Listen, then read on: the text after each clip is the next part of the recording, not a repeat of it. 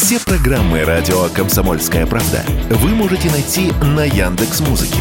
Ищите раздел вашей любимой передачи и подписывайтесь, чтобы не пропустить новый выпуск. Радио КП на Яндекс Музыке. Это удобно, просто и всегда интересно.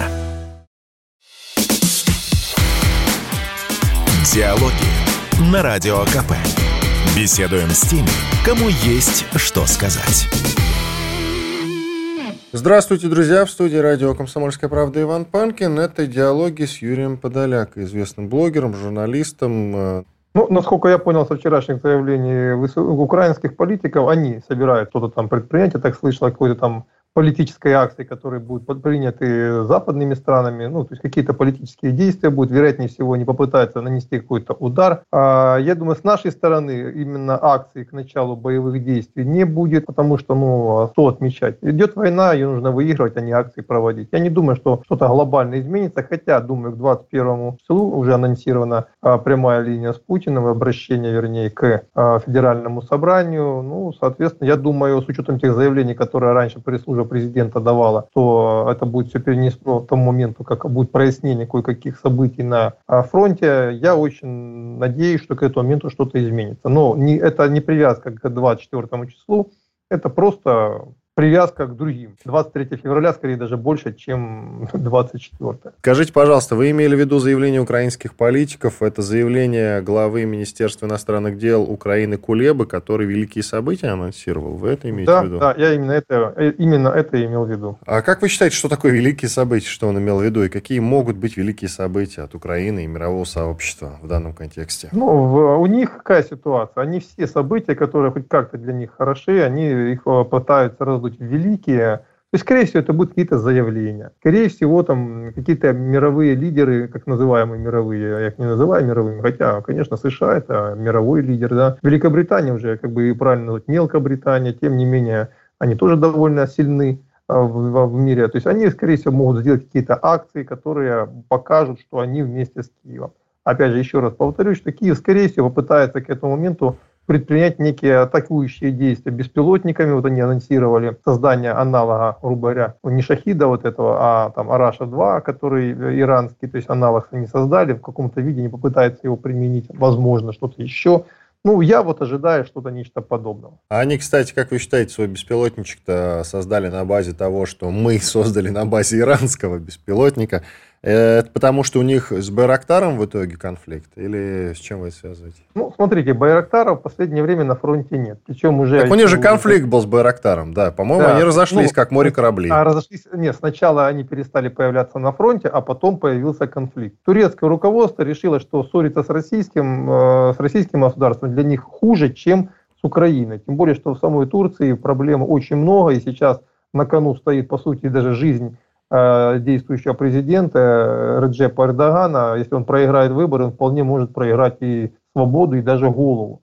А без помощи России выиграть эти выборы он, очевидно, не может. Вы насчет того, что его там убьют, вы это серьезно сейчас говорите, да? Ну, просто В 2016 году вопрос же стоял так. Ну, была попытка госпереворота, действительно, но сейчас... Ну, и в этой попытке планировали, как потом выяснили, его убить. Ну, а сейчас э, те же самые люди этим э, вопросом занимаются? Или это уже будет народный гнев, что называется, как вы видите? Я думаю, что те же самые люди, если мы имеем в виду заказчика, а он находится за океаном. То есть это в этом смысле те же самые люди. Исполнители могут быть, конечно, другими, они будут другими, потому что после 2016 года в Турции было очень много арестовано, десятки тысяч человек, то есть зачистка была очень серьезная политическая. Исполнители, американцы, ну, сейчас готовят, я думаю, все к этому готовится, и никто не дает, ну, как бы все понимают, что будет попытка, если Эрдоган выиграет эти выборы, будет попытка раскачать страну, будет очередная цветная революция, все к этому готовятся. Что касается поставок вооружений, президент Польши Анджей Дуда тут э, призвал вот это самое пресловутое мировое сообщество усилить поставки вооружений, потому что Путин может победить. Ну, он сказал, что если не усилим, то Путин победит. Это что, отчаяние или что? что? С чем вы связываете это заявление его? Я думаю, что на Западе политики перестают себя сами обманывать. То есть они весь, ну, по крайней мере, первую половину 22 года, там осень, когда были успехи на фронте у ВСУ, они думали, что все так теперь и будет, Россия будет довольно быстро повернута, и дальше они будут делать не все, что хотят. Но зима и конец осени показали, что война, как говорил президент Владимир Владимирович Путин, только еще не начиналась. И сейчас, собственно говоря, столкнувшись с тем, что ресурсы Украины уже истощены, поэтому и серьезные военные поставки, мобилизационный потенциал, как бы там некоторые люди, мои коллеги не говорили, что он там бесконечен, там миллионы людей, мы видим, им нужно сейчас набрать 200-250 тысяч, и они это делают э, величайшими усилиями, и пока им это не удается. То есть э, очевидно, что мобилизационный потенциал, который реально могут, не количество мужиков, как принято считать, это количество мужиков, когда все мужики готовы идти э, умирать за Зеленского. А очевидно, что подавляющее большинство не готовы идти умирать за Зеленского. Поэтому реальный мобилизационный потенциал режима Зеленского, он начинает истощаться. А если истощиться, то потенциал российский, он всегда его задавит. И это начинает понимать политики и в Польше, и в Европе, и за океаном. Отсюда их последнее заявление. Хорошо, тут э, Newsweek, довольно авторитетное издание, пишет, что европейское турне Зеленского стало актом отчаяния. Это действительно так, акт отчаяния. Я на самом деле с этим не совсем согласен, потому что, ну вот он, допустим, в Великобританию слетал, там ему пообещали ракеты Атакамс, которые, к слову, Соединенные Штаты пока не дают. А Соединенные Штаты пока дают только снаряды GLCDB, которые бьют на 150 километров. А Великобритания дала Атакамс, эта штука более серьезная, она на 300 километров бьет. И то, и другое, кстати, подходит к Хаймерсам. Так что какой же это жест отчаяния? Или у вас другое мнение? Вы знаете, есть такая хорошая пословица, для данного случая она подходит, обещать не значит жениться. Пока я слышал только о том, что мы обещаем когда-то дать. Точных дат ничего не назначено. И опять же, без американцев, потому что это американские технологии, британцы не имеют права этого всего передать. Но это я с вами абсолютно согласен, это не был жест отчаяния, хотя позиция, ситуация у Зеленского сейчас внутри Украины очень тяжелая, американцы его очень сильно шатают, и он просто поехал в Британию за поддержкой, потому что э, кресло под ним начало качаться, причем, повторяю, качает его американцы, потому что они недовольны Зеленским, они считают, что он должен быть их послушным орудием, а не пытаться пытаться проводить в первую очередь политику Лондона. Политика Лондона и Вашингтона по украинскому кризису, она довольно серьезно отличается, хотя по главном уничтожении либо ослабления России они сходны. Но каким образом к этому дойти, они по-разному это видят.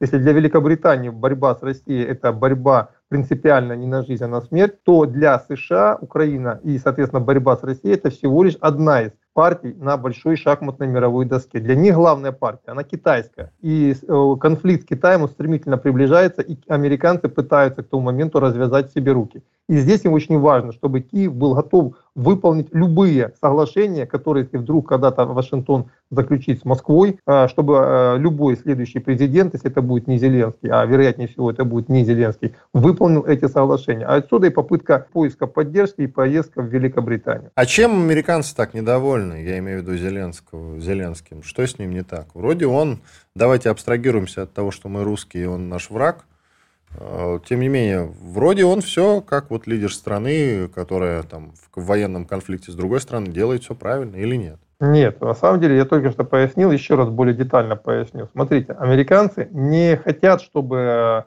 Зеленский и его команда видели борьбу с Россией как борьба до конца, ну как бы кто, кто бы не победил, но борьба должна быть до конца. А они всеми своими заявлениями и действиями говорят, что они не готовы ни на какие компромиссные решения, они готовы воевать до победного конца. Американцев это не устраивает. Их устраивает, чтобы Зеленский а, был готов в случае необходимости вести переговоры с Россией и, более того, заключить некие соглашения, если Вашингтону это будет выгодно. Пока политическое руководство Украины не проявляет готовности этого сделать. Для американцев это очень важно. Заставить его силой пока они не могут. А в чем выгода американцев, в случае чего посадить его за стол переговоров? Им же выгодно, чтобы он максимально приложил усилия к уничтожению России. На мой взгляд, мне так казалось. У них главная борьба Китаем. Они не могут вести борьбу на два фронта со всеми усилиями, которые они могут приложить. То есть с Китаем главная борьба. Для того, чтобы развязать руки для борьбы с Китаем, а это не значит, что они обязательно заключат какие-то соглашения с Россией. Это далеко еще не факт. Россия просто может не захотеть с ними ничего заключать. Но функция переговоров должна у них быть в руках. А они не могут начать переговоры, пока Зеленский ими не управляем. И для того, чтобы сделать его управляемым, сейчас шатает под ним кресло. Единственный момент, а насколько все серьезно в плане раскачки кресла под Зеленским? Очень серьезно, потому что американцы даже настаивают и заставили его не отказаться от выборов. Любые выборы сейчас для Украины смерти подобны. То есть американцы играют здесь в банк и я так понимаю, что они постараются от него не спрыгнуть. То есть вплоть до устранения, физического устранения Зеленского. А я так понимаю, с учетом всех обстоятельств, сейчас его охраняют британцы. Конечно, они постараются этого не допустить, но физическая ликвидация Зеленского вполне не исключена уже в текущем году. А опять-таки, извините, но поясните, пожалуйста, поподробнее насчет Великобритании. В чем конкретно расходятся интересы Великобритании, США и Штатов по этому поводу? Американцы хотят, ну, как бы, они хотят разобраться с Китаем. Британцам это не нужно. Британцам главная задача – это решение проблемы на европейском театре. Здесь для них единственный противник главный – это Россия. Поэтому война США и Китая их не интересует это слово совсем. Наоборот, британцы пытаются всеми силами, это видим постоянно, включить в эту борьбу ресурсы европейцев. А давайте вспомним, что Европа сейчас как минимум две, а реально три, если мы же берем блок НАТО и Турцию. То есть есть а, британская Европа, которая хочет уничтожить Россию любыми способами. Есть франко-германская, которая хорошо договаривалась до войны с Россией и которую заставили очередной раз пойти на этот конфликт, но который им очень убыточен, и они всеми силами пытаются из него выйти. И Турция, которая играет свою игру и которая вообще всеми своими силами показывает, что она вообще формально только член, страна-член НАТО и формальный союзник НАТО. Она больше на сегодняшний момент по действиям союзник России, чем НАТО. То есть уже в Европе три позиции. У американцев еще четвертая позиция. Они играют на всю большую шахматную земную доску. И здесь им важно, чтобы все более слабые фигуры их слушались, а они их уже, очевидно, не слушаются. Спасибо, Иван Панкин и Юрий Подоляка. Делаем небольшой перерыв двухминутный, после этого продолжим. Диалоги на Радио КП. Беседуем с теми, кому есть что сказать.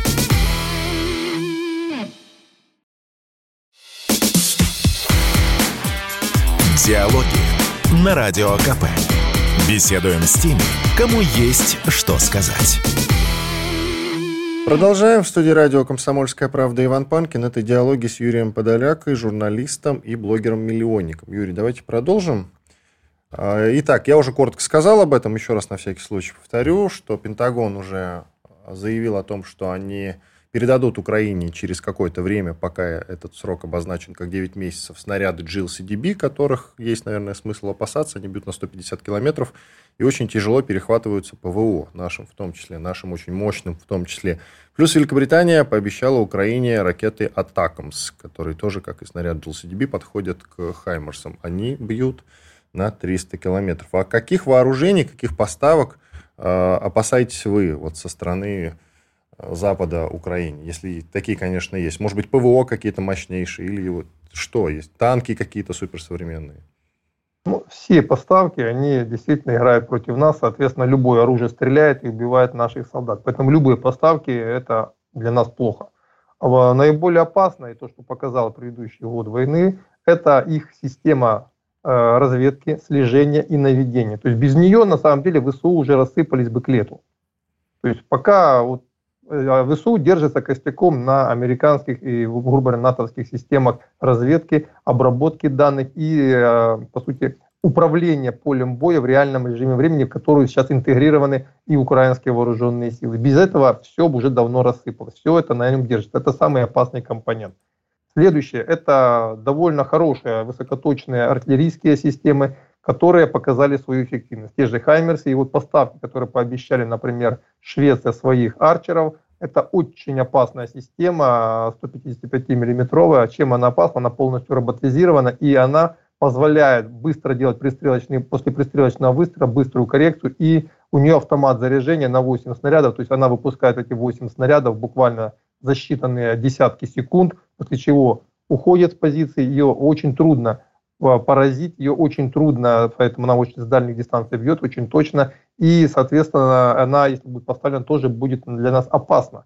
А, вообще очень высокотехнологическая система, они показали свою жизнеспособность, те же беспилотники, ударники, сейчас мы наращиваем тоже э, количество их на фронте. Противник будет, естественно, пытаться каким-то образом наращивать, в том числе поставками НАТО, это тоже очень плохо. А, любые средства связи и прочее, на самом деле, они формально не стреляют, но они позволяют оружию быть наиболее эффективным. А эффективность оружия э, при помощи интеграции всех подразделений в единое поле боя, это Ну и до войны это было понятно, что это очень важный компонент э, боевых действий. А сейчас он особенно важен. Наши пытаются упорно, как бы, что хоть каких-то э, элементах это все реализовать.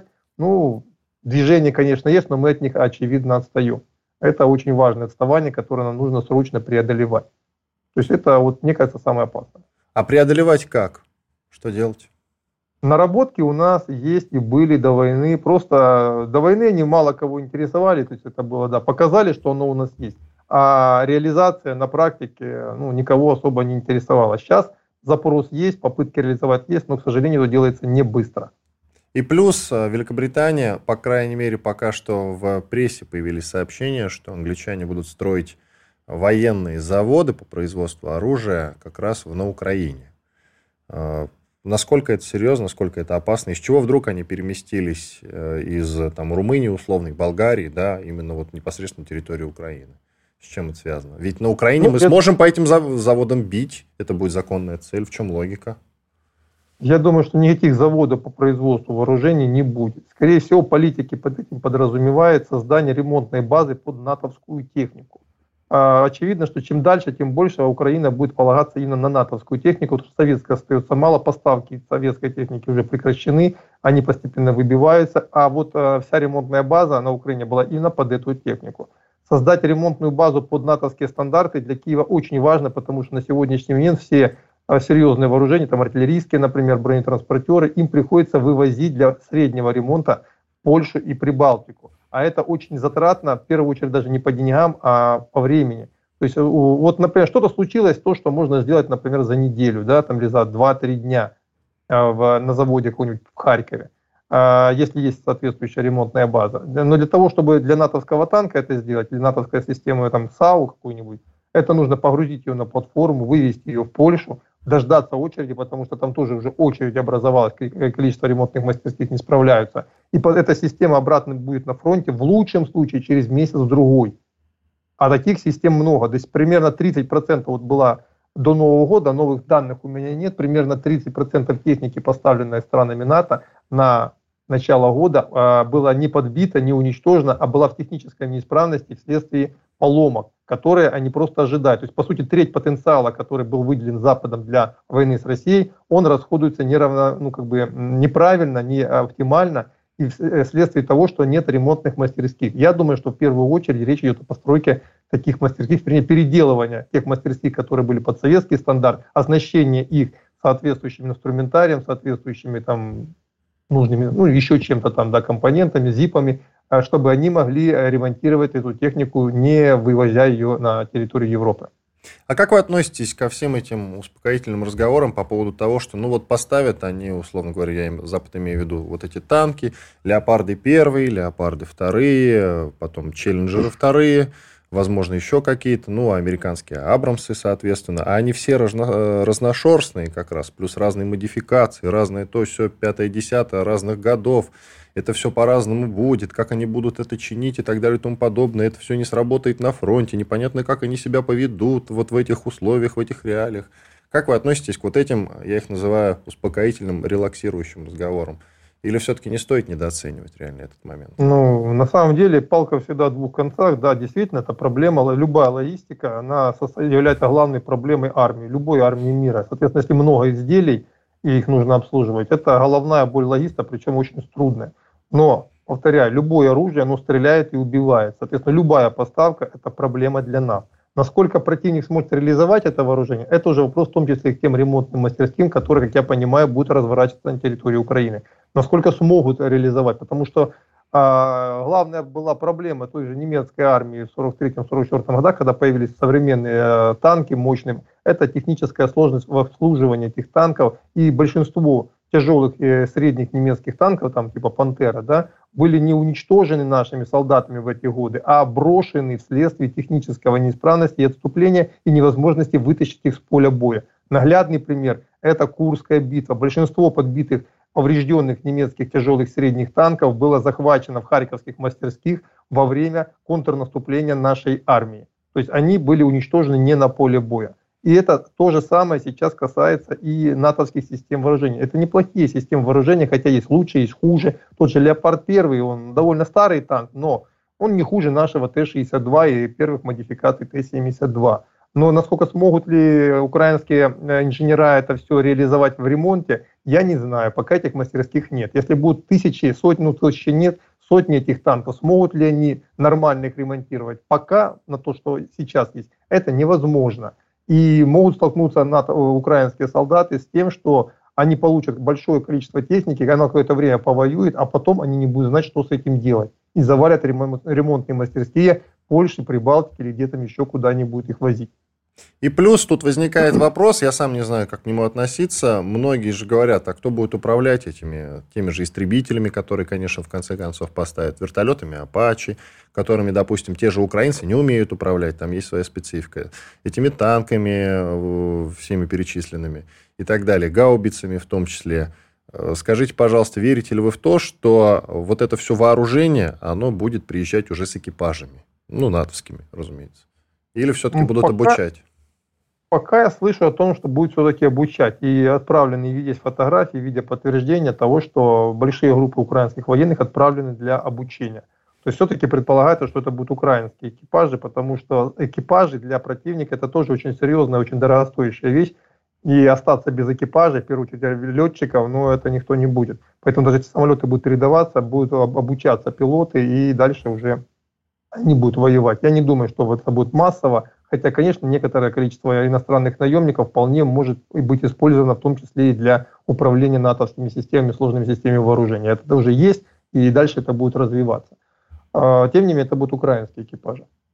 И скажите, насколько преувеличено или нет? Э, многие говорят о том, ну, разные цифры называются по поводу наемников. Кто-то говорит, что их там сотни, тысячи, десятки тысяч. Вы к каким цифрам склоняетесь больше?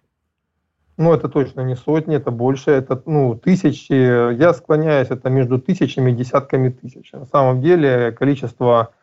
Ну, я вот когда проходили те или иные операции, у меня есть своя система разведданных, мои зрители мне ее кидают, и примерно в том, том, в, том городе, в том населенном пункте вот такое-то количество таких-то солдат, таких-то, по моим оценкам, все-таки речь идет, вот, знаете, грань между тысячами и десятками тысяч. Но это много, на самом деле. Понятно. Это много. Это много. Иван Панкин, Юрий Подоляк, известный журналист и блогер-миллионник. Мы продолжим наш разговор через 4 минуты после полезной рекламы и хороших новостей. Продолжим. Оставайтесь с нами на радио «Комсомольская правда». Диалоги на Радио КП. Беседуем с теми, кому есть что сказать.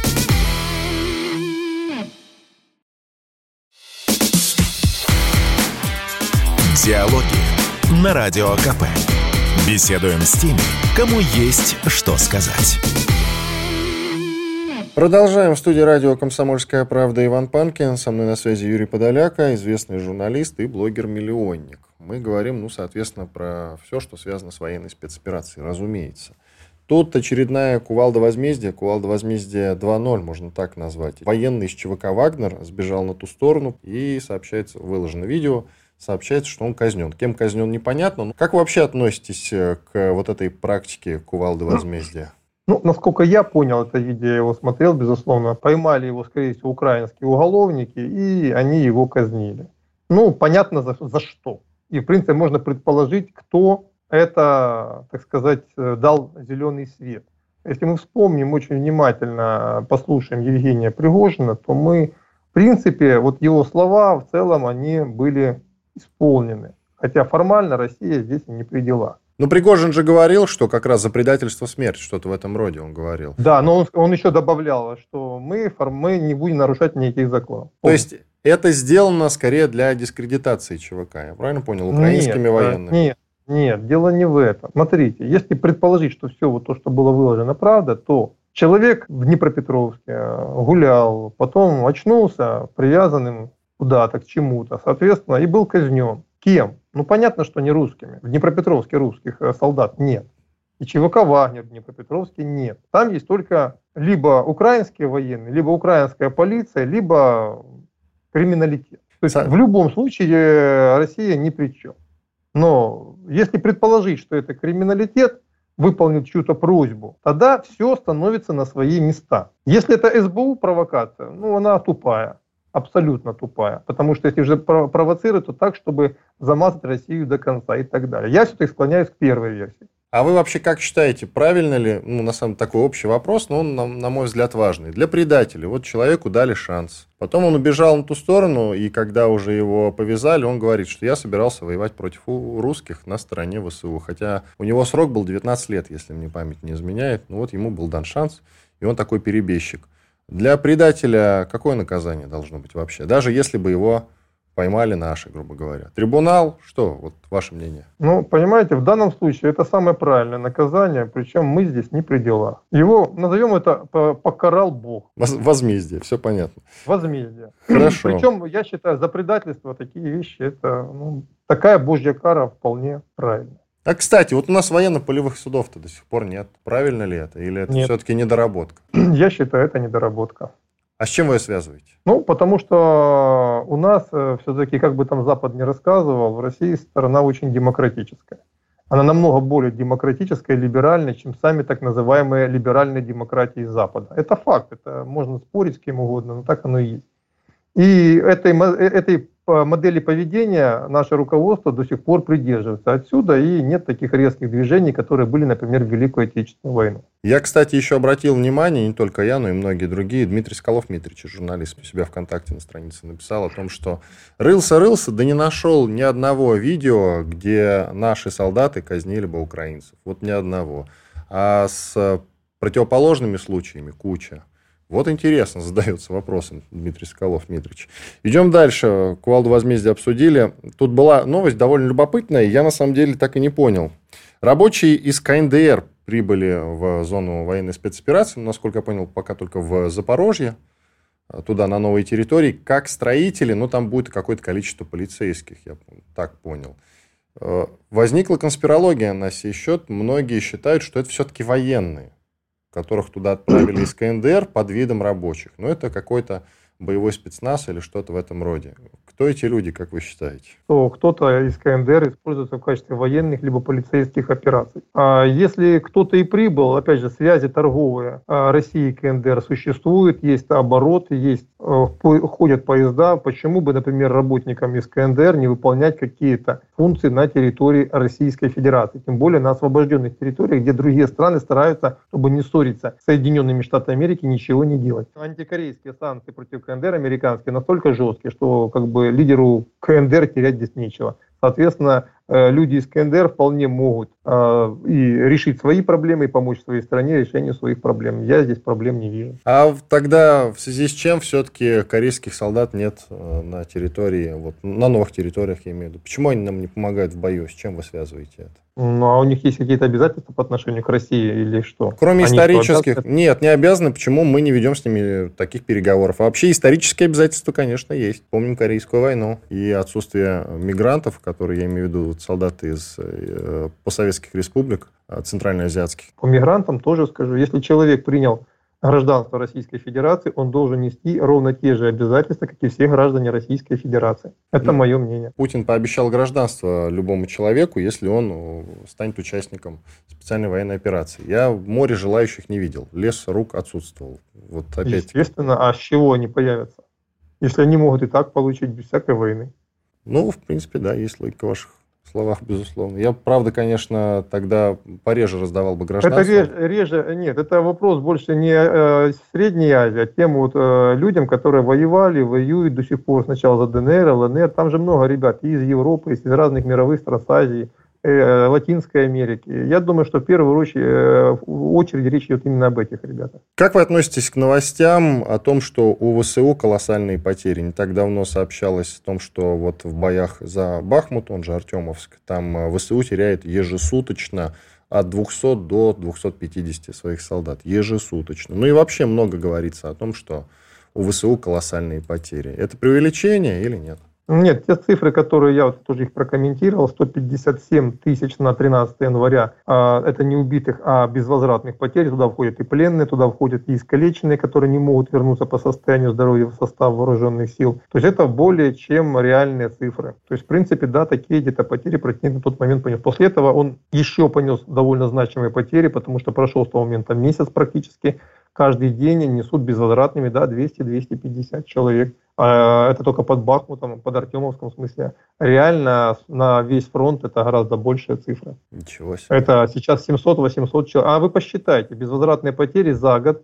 без неполных, 157 тысяч, разделите на количество дней, то есть получается в среднем 500, грубо говоря, человек сутки безвозвратных потерь. А интенсивность боев, например, весной, летом была намного ниже. Сейчас интенсивность намного выше. Почему вас удивляет 700-800 человек безвозвратных потерь в сутки? Ничего удивительного в этом нет. Просто страшные цифры и тяжело их оценивать. Страшные. И они, к сожалению, в 2023 году будут еще более страшные. А вы считаете, что спецоперация затянется на 2024 год?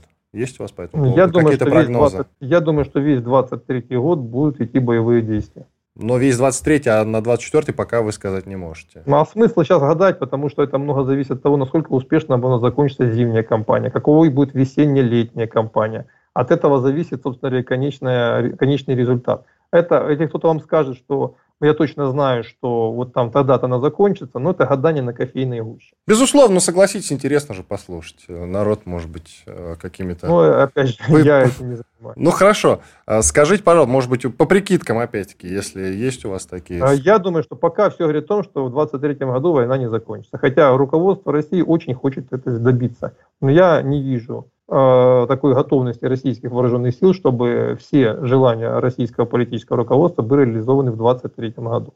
Пока вот так. Спасибо. Что касается количества солдат в ВСУ, есть у вас по прикидкам какие-то цифры? Сколько сейчас против нас воюет с той стороны людей?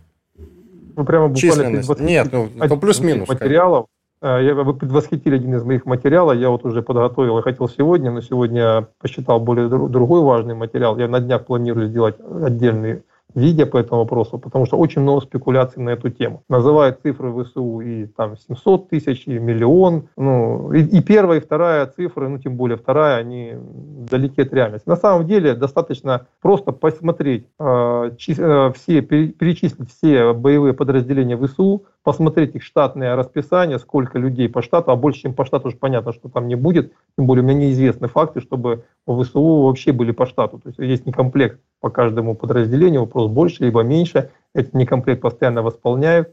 Э, цифры, которые мы получим, будут заметно ниже, чем 700 тысяч человек. Вот предвосхитимо. Не буду освещать этот материал. Причем я это докажу с цифрами в руках и с данными на руках. Потому что вот эти гадания, ну, честно говоря, меня уже доводят э, до состояния, что ну, пора поставить уже ясно.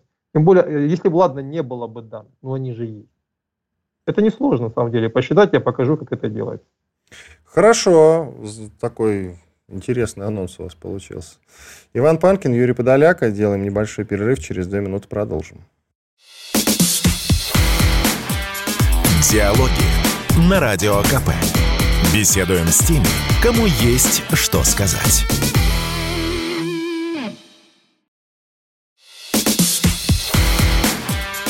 Диалоги на Радио КП. Беседуем с теми, кому есть что сказать.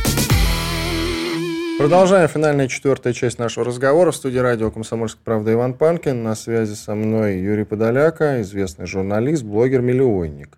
Юрий, ну о текущих делах на фронте пришел, пришло время поговорить. У нас трудные бои идут под Угледаром, насколько я понимаю. Как вы оцениваете ситуацию там? Не только под Угледаром у нас трудные бои в Маринке идут, и трудные бои под Артемовском идут, и трудные бои под Сватово идут. Везде бои на самом деле трудные. Где-то нам сопутствует успех, где-то нам не сопутствует успех. А под Угледаром конкретно нам не сопутствует успех вследствие ошибок, которые были допущены при планировании операции. Мы вот недавно понесли довольно существенные потери. Одна из колонн, которая должна была атаковать, была по сути, размотана, как говорят на фронте, да, артиллерия понесли довольно значимые потери, около 30 единиц бронетехники, соответственно, большое количество убитых, раненых, я думаю, они исчисляются большим количеством десятков человек убитых. То есть, ну, я, не, там, я не, цифр точных не владею, но судя по тому, что я видел, там счет идет, наверное, по убитым под сотню. Это для нас очень значимая потеря. И, ну, как бы, это да, нам там не сопутствовал успех вследствие этих причин. На других направлениях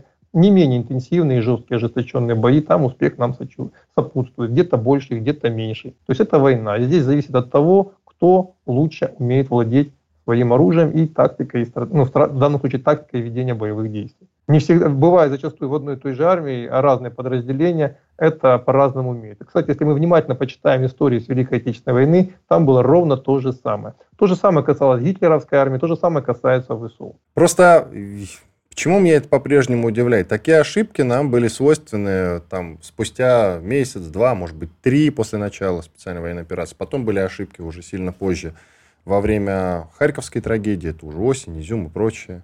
А сейчас-то вроде у нас уже был назначен командующий спецоперацией, потом переназначен, он, Суровикин, я имею в виду, чуть отодвинули, Герасимов подключился. И мы до сих пор совершаем такие вот странные ошибки с танковыми колоннами. Ну, почему? Если мы внимательно посмотрим, еще раз повторю, Великую Отечественную войну историю, я в своем блоге один материал выкладывал, перепост, это был Александра Коца, э, который очень правильно показал один из приказов э, октябрь, по-моему, 40, да, октябрь месяц 42 года перед наступлением, контрнаступлением под Сталинградом, где э, командному составу РККА показывали, что у нас неправильно используют танковые подразделения для прорыва обороны, для атак, и вследствие этого мы несем колоссальные потери. С того момента, а, ну, ну, с момента начала войны до выдачи этого приказа прошел год и пять месяцев. Хорошо, а что нам, мы на подступах к Угледару, насколько я знаю, закрепились, мы пока сам а, вот этот поселок городского типа, населенный пункт, грубо говоря, не можем взять, пока есть трудности. А что нам даст взять его? Какой-то стратегический маневр или что? Что что он нам дает? Сам по себе Угледар, сам по себе город Угледар нам ничего не даст. Но если мы сможем развить наступление, а вот, к сожалению, вот в этом есть большое сомнение с учетом того, что вскрылось в начале наступательной операции, э, тогда это, да, давало хорошие перспективы. К сожалению, сейчас, увидев то, что происходит, уверенности в этом нет. То есть здесь нужно проводить работу над ошибками, кто виноват, наказывать виновных, делать работу над ошибками и стараться сделать так, чтобы этого больше не было повторено. Уже в новостях проходит о том, что Зеленский э, вместе с Залужным совещались э, с натовским куратором. Это есть во всех новостях по поводу как раз Бахмута и Угледара. Э, как вы считаете, будут ли они стоять там насмерть до конца? Или все-таки в какой-то момент треснут и отойдут? Уже есть информация о том, что половина гарнизона Бахмута или Артемовска покинула э, полукотел и выведена на новые позиции. То есть принципиальное решение, отсюда могу сделать вывод, о сдаче Бахмута уже давно никто не будет контратаковать. Клешни, которые охватывают город, ну, они попытались контратаковать, не получилось. Исходя из этого, сделали вывод, что держаться дальше нет смысла. Я думаю, в ближайшие дни мы увидим, ну, может, неделю развязка, которая будет уже очевидна всем. Хорошо, у вас в целом позитивный взгляд на происходящее на фронте сейчас? Я понимаю, да, мы уже с вами про Сталина вспомнили и все такое, но в целом э, с того момента, как у нас были перестановки в командовании, как-то улучшилась ситуация? Я скажу так, каждый день она улучшается. Ну, хотелось бы, конечно, чтобы она улучшалась намного быстрее. К сожалению, те ошибки, которые иногда проявляются на фронте, показывают, что мы не, не можем пока сделать так, как мы хотим. Но улучшения идут буквально каждый день, я это знаю. Тут сообщает, что на Украине увеличились темпы мобилизации из-за потерь в ВСУ. Сколько еще народу под ружье они могут поставить, как вы считаете? В связи вот с этой срочной новой мобилизацией, уже я не знаю, какой по счету. Ну, смотрите, они планировали за январь-февраль поставить 200 тысяч человек минимум. Ничего. За январь поставили 82 тысячи. Это все, что не смогли со всеми этими рейдами, э, закручиванием рук и так далее. То есть э, это много на самом деле, потому что если мы вспомним первые месяцы мобилизации, три волны мобилизации, которые были а, конец февраля, вот это март, и, по-моему, до начала апреля, ну тогда была очень интенсивная мобилизация, они поставили под ружье 190 тысяч, судя по тем данным, которые есть у меня. То есть сейчас темпы сопоставимые с той мобилизацией, но февраль показывает, что тоже проблемы. Я не думаю, что они смогут поставить еще 80 тысяч. То есть э, они не могут сделать то, что они хотят. То есть очевидно, у них здесь провалы, и дальше эти провалы будут только сильнее. То есть как бы мобилизационный потенциал Украины во многом исчерпывается. Причем я имею в виду реальный. Это не значит, что количество мужиков там уменьшилось, которые могут воевать. Количество мужиков, которых удается поставить под ружье и отправить на фронт. Кстати, говорили о том, что самые серьезные силы, да, уже уничтожены, и поэтому сейчас воюют уже довольно необстрелянные ребята. Это соответствует действительности, да? Не совсем так. Потери действительно большие среди лучших элитных частей, которые были, но сейчас бросают для того, чтобы сохранить эти части для весенней кампании, бросают вот эту необстрелянную набранную вот, э, массу, которая, по, по данным тех же украинских журналистов, пачками ложится в том же Артемовске. То есть средняя выживаемость такого неподготовленного солдата, которого отправили, это 4 часа ведения активных боевых действий. То есть зачастую так бывает, и э, украинские волонтеры это показывают, солдаты, что мы на опорнике завозим вот это вот пополнение, и уже на следующую ночь вывозим в виде двухсотых и трехсотых этих же парней. Я бы проигнорировал следующую новость, но уже вторую такую вижу. Тут Кадыров призвал освободить Харьков и Одессу ну, для того, чтобы обезопасить Россию. И не так давно военкор Сладков говорил, что необходимо взять Одессу. Но насчет Харькова и Одессы, как вы смотрите, это вообще возможно в этом году или нет? Это пустые мечты? Вопрос не в году, но это нужно определенно сделать. Более того, и Киев нам нужно брать. А вы как считаете, мы пойдем на Киев в ближайшей перспективе? А у нас вариантов нет. Э, вы поймите, любое государство Украины, которое останется по итогу войны, это наш проигрыш. Любой абсолютно. Поэтому должно, вопрос может стоять только о том, где будет проходить русско-польская граница. И все. Я просто вот э, на самом деле в силу того, что мы сейчас бодаемся за угледар, даже в ближайшей перспективе себе не представляю и даже в следующем году не представляю, когда же мы до Киева дойдем, поэтому ну, мне знаете, пока слабо берем, верится. Иван, Иван, а если мы, мы, войны же бывают разные, да, если мы возьмем Первую мировую, Германия капитулировала, когда еще ни один солдат не вступил на ее территорию, потому что ресурса не было, фронт уже обрушался, по сути, и политическое руководство страны понимало, что вопрос только времени, когда будет оккупирована Германия. И с учетом того, что война все более и более похожа на Первую мировую, вы зря, вы зря пытаетесь вот натянуть вот эти лекала любой из войн. То есть а каждая война, она идет по своему сценарию, своя стратегия, своя тактика. А в данном случае сейчас критически важным является а, человеческий ресурс. Если бы, например, ВСУ пыталась сохранить человеческий ресурс, они делали вот эти отступления. На самом деле мы из Херсона уходили только, чтобы не ввязываться в кровопролитное оборонительное сражение, которое мы бы выиграли с вероятностью 90%. Но политическое руководство решило, что лучше избежать кровопролитного оборонительного сражения. Я не комментирую, я не пытаюсь сказать, хорошо это или плохо. Я просто говорю, как это было. Если бы ВСУ пыталось избежать этих потерь, оно бы сдало Артемов еще несколько месяцев назад. Но они приняли другую тактику. Но такая тактика чем чревата? Тем, что рано или поздно ресурсы закончатся. В таких войнах, когда вот пытаешься удержать все, и ради этого теряешь людей, ресурсы, ты можешь получить полное обрушение фронта и проигрыш войны, когда еще значительная часть твоей территории не занята противником. И к этому пока все идет. А потом, когда идет обрушение, просто идет обрушение и все, и конец. Насчет э, разговоров о том, что передышка и нам тоже даст возможность окрепнуть, что скажете? Есть такие разговоры о том, что вот мы сопротивляемся этому моменту, мол, если мы сейчас остановимся, они окрепнут, нападут на нас с новой силой, нам будет еще сложнее. А есть противоположное мнение по поводу того, мы же тоже окрепнем за это время. Поэтому сейчас есть смысл сделать передышку. Что скажете? Вам на отдых подаю этот вопрос учетом того, что сейчас идет интенсивная, как бы не, проблем, и не беспроблемная мобилизация ВСУ, а, а у нас ее нет, э, то любое, любая сейчас задержка, она будет играть на пользу ВСУ. Потому что а, относительно ВСУ мы будем слабеть каждой новой неделе. Потому что, как ни крути, все равно набирают людей, все равно их бросают, все равно какую-то пользу они ВСУ приносят режиму Зеленского и, соответственно, ослабляют наши силы. И перевес наш, который есть на сегодняшний момент, он с каждой новой неделей будет таять. И рано или поздно мы сравняемся с силами, после чего, конечно, в любом случае перейдем к менее активным боевым действиям. Единственный вариант этому предотвратить – это нанести решительное поражение. Пока мы его сделать не можем. Соответственно, я отсюда делаю вывод, что вторая мобилизация в России, она просто неизбежна. Спасибо большое. Иван Панкин и Юрий Подоляк, известный журналист, блогер-миллионник, был здесь, были здесь, остались очень довольны. Юрий, благодарю вас. Спасибо. До свидания. До свидания. Диалоги на Радио КП. Беседуем с теми, кому есть что сказать.